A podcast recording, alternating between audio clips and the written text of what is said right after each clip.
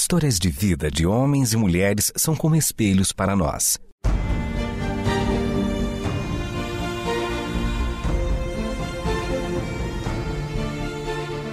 Convidamos você para entrar nas páginas do livro que conta a história do Deus que entrou em nossas histórias. Ouça sobre pessoas que viveram os mesmos conflitos que você e eu enfrentamos e que em Deus encontraram sentido da vida. A partir de agora, você está diante do Espelho na Janela. A narrativa a seguir é baseada em personagens e histórias bíblicas, mas com complementos ficcionais.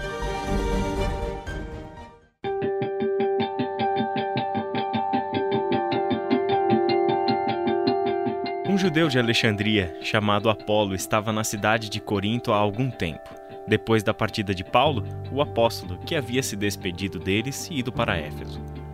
Apolo era um homem muito inteligente e sábio, eloquente e conhecedor das escrituras dos judeus. Naquele tempo, havia poucos como ele, capaz de conversar com seus compatriotas sobre as escrituras e provar para eles que Jesus era de fato o Messias. Além da facilidade que ele tinha para apresentar Cristo para os judeus a partir das Escrituras, Apolo também se mostrou um hábil mestre entre os não-judeus nas cidades de Éfeso e de Corinto. Uma vez que Jesus não entrou na história do nada, havia entre os cristãos muitas dúvidas sobre a nova fé, pois a fé em Jesus não nos isenta, tampouco nos proíbe de levantarmos perguntas sobre pontos obscuros da nossa visão acerca do eterno. Curiosamente, Apolo era o nome do deus grego do sol, da luz e das artes. Ele era filho de Zeus e irmão de Ártemis, a deusa dos Efésios.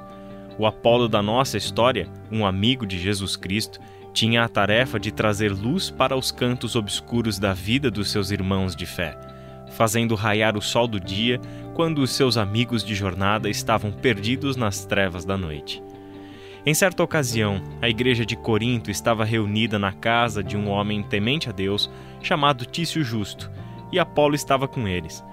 Surgiu uma discussão entre dois homens acerca da justiça do Eterno, um ponto sempre controvertido, tanto entre os judeus quanto entre os cristãos.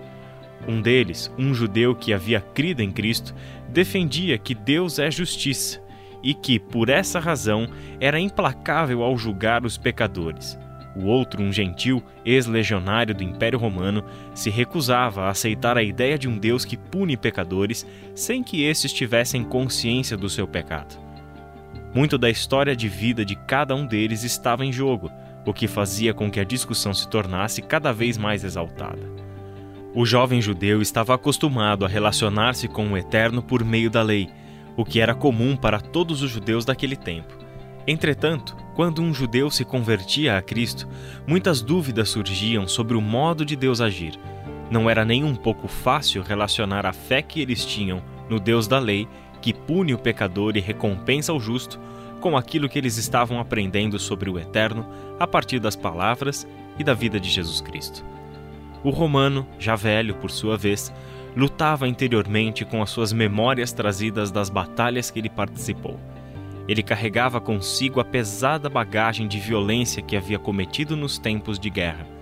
Vidas que ele ceifou, mulheres que violentou, homens, mulheres e crianças que ele vendeu como escravos. Ele não contava a ninguém sobre a sua luta interior, tampouco compartilhava tais memórias. Mesmo encontrando o perdão incondicional de Jesus Cristo, ele travava a maior guerra de sua vida, e esta acontecia dentro dele, contra tudo aquilo que lhe trazia um enorme peso de culpa, que rotineiramente abalava sua confiança no perdão do Eterno concedido por meio de Jesus. De um canto da sala, onde as pessoas estavam reunidas, ouvindo os dois debaterem sobre os seus pontos de vista sobre o Eterno, o sábio Apolo observava em silêncio. Enquanto ouvia os argumentos dos dois, orava ao Eterno pedindo sabedoria para intervir pois não queria se lançar à conversa com mais um ponto de vista, pois ele bem sabia que não se tratava de meras opiniões sobre o eterno, mas sim de crises existenciais que ali se manifestavam em um debate argumentativo. Estava claro que o jovem judeu e o velho romano falavam daquilo que lhes causava inquietação e angústia. mas que por causa do orgulho e da vaidade, ambos mascaravam o sofrimento interior com palavras persuasivas e argumentos eruditos. E quando os argumentos faltam, são as ofensas que entram em cena. Depois de algum tempo observando e orando, sábio e cheio de compaixão pelos dois homens, Apolo pediu a palavra. Quando isso acontecia, a comunidade parava e fixava os olhos nele, pois todos o respeitavam por sua inteligência, mas acima de tudo por sua sabedoria. Apolo se levantou de seu lugar e caminhou até o centro da sala. Sentou-se entre os dois homens que discutiam e começou a lhes falar amavelmente. Amigos e irmãos de fé, ouvindo os argumentos de vocês, mais uma vez fica claro como o meio-dia que certos assuntos sobre o eterno são difíceis de serem compreendidos por nós. E é importante trazermos tais assuntos às nossas conversas, abrirmos o nosso coração para os nossos amigos de fé sobre aquilo que nos inquieta, pois não há outra forma de crescermos no entendimento da nossa fé se arrancarem de nós o que há de mais precioso na mente que o Eterno nos deu, a curiosidade e a pergunta. Todos o ouviam atentamente, esperando que ele resolvesse o problema levantado pelos dois que discutiam. O jovem judeu e o velho romano se sentiam aliviados com essa palavra inicial de Apolo, pois ele não os repreendeu por levantarem essa discussão sobre a justiça do Eterno. Entretanto, continuou Apolo, é igualmente importante mantermos o amor fraterno entre nós, para que as nossas opiniões sejam, antes, dúvidas e não certezas. Com o uso do nosso conhecimento, nós nos orgulhamos, mas se agirmos com amor, nos edificamos mutuamente e possivelmente vamos nos ajudar a responder questões vitais para a nossa fé, como bem nos ensinou o nosso irmão Paulo. Sentindo-se atacado pelas palavras de Apolo, o jovem judeu perguntou: Mas qual de nós está com a verdade, irmão Apolo? Apolo olhou para ele com um sorriso sereno e lhe disse calmamente: Os dois têm razão. Você, caro jovem, está certo ao dizer que o eterno é justiça. Sua justiça é a sua santidade em ação contra o pecado de todos nós. Nosso amigo romano também está certo ao afirmar que Deus é amor e perdoa a todos. E essa é a razão pela qual todos nós estamos aqui, homens e mulheres de origens diferentes, perdoados e perdoadas pelo Eterno por meio do sacrifício de seu único filho. Mas como pode Deus ser justiça e permitir que pecadores se relacionem com Ele? Deus é santo e não tolera o pecado, argumentou firmemente o jovem judeu. Apolo se levantou e continuou a falar, andando lentamente entre os presentes naquela reunião. Vocês já ouviram falar de Jonas? perguntou Apolo. A maioria dos presentes disse que sim. Jonas é uma história que os judeus contam para explicar como Deus, santo e justo, é ao mesmo tempo amor e misericórdia. Apolo continuou: Jonas foi chamado por Deus para pregar a sua justiça na cidade de Nínive, a capital do Império Assírio e povo inimigo dos judeus. Eles eram tudo o que os judeus desprezavam no que diz respeito à justiça, um povo sanguinário que praticava atrocidades em guerra. Por essa razão, a iniquidade deles havia chegado até o Eterno e ele decidiu intervir na história dessa cidade por meio do seu profeta. Porém, Jonas se recusou a ir a Nínive pregar. Ele virou as costas para o Eterno e foi para a direção oposta a Nínive. Aparentemente, ele fugiu do seu chamado porque teve medo dos ninivitas. Entretanto, as atitudes de Jonas escondem um desconforto infinitamente maior do que o medo daqueles de Nínive pois o que Jonas realmente temia não era um povo impiedoso, mas sim o amor do Eterno. Como alguém pode ter medo do amor do Eterno, caro irmão Apolo? Não foi exatamente esse amor revelado em Jesus Cristo que nos reconciliou com Ele? perguntou o soldado romano. O amor do Eterno é um desafio para a mente humana, caro amigo. De certa forma, todos nós tememos esse amor. Você disse bem, pois foi esse amor revelado em Jesus Cristo que nos reconciliou com o Eterno. No entanto, você confia incondicionalmente nesse amor?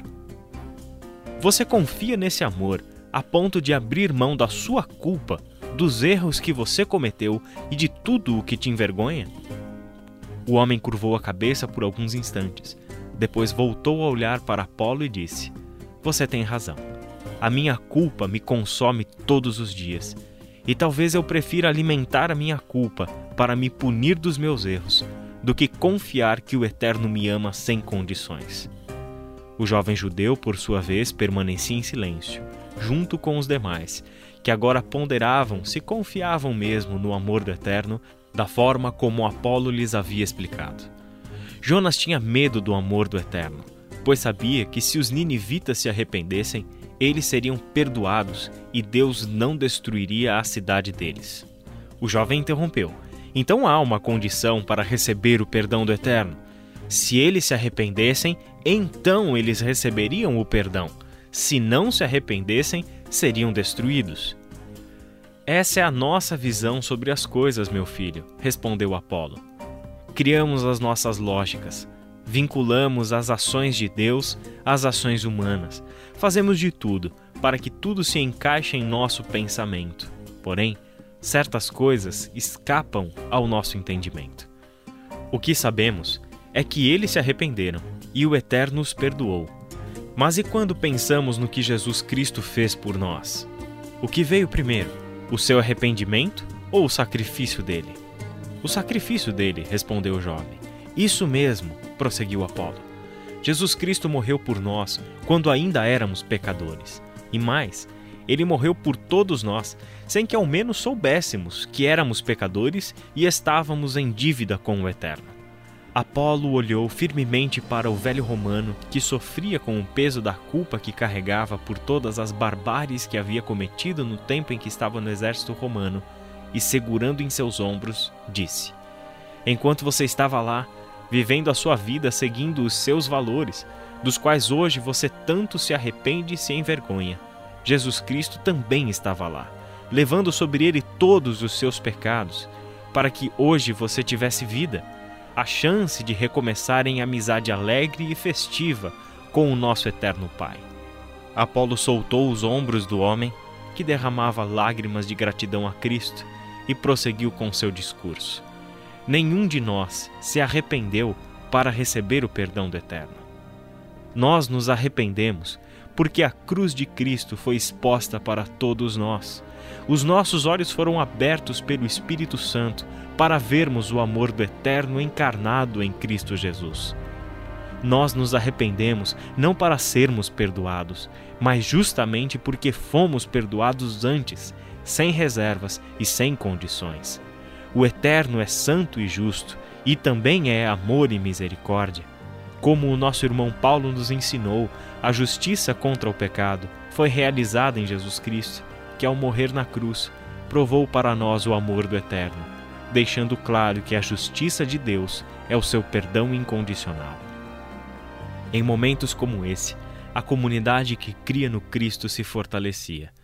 A cada encontro, a cada reunião, passos eram dados na direção de uma intimidade maior com o Deus e Pai de Jesus Cristo. Apolo cumpria o seu ministério de modo exemplar. Se tornava cada vez mais querido pela igreja em Corinto. Alguns homens e mulheres, imaturos na fé, começaram a preferir Apolo em detrimento a Paulo. No entanto, ambos sabiam claramente quem eram e o porquê de terem sido chamados ao ministério de Jesus. O ensino de ambos revelava que a visão apurada do que se pode conhecer do Eterno determina a forma como vivemos mais do que podemos imaginar. Se nos esforçarmos por entender o amor do Eterno, teremos o benefício de apreciar tudo o que ele é e contemplar sempre mais das suas maravilhosas obras. E enquanto não conseguimos entender tudo, nos basta continuar confiando que Ele é amor e jamais nos rejeitará. Este foi o Espelho na Janela, um programa baseado em personagens e histórias bíblicas, mas com complementos ficcionais. Escrito e produzido por Renata Borjato e Israel Mazacorati. Realização Transmundial.